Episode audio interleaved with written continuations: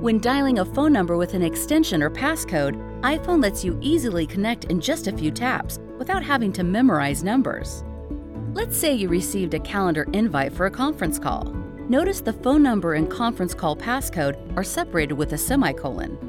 When you press and hold with 3D Touch to quickly make the call, iPhone dials the 10 digit number and pauses.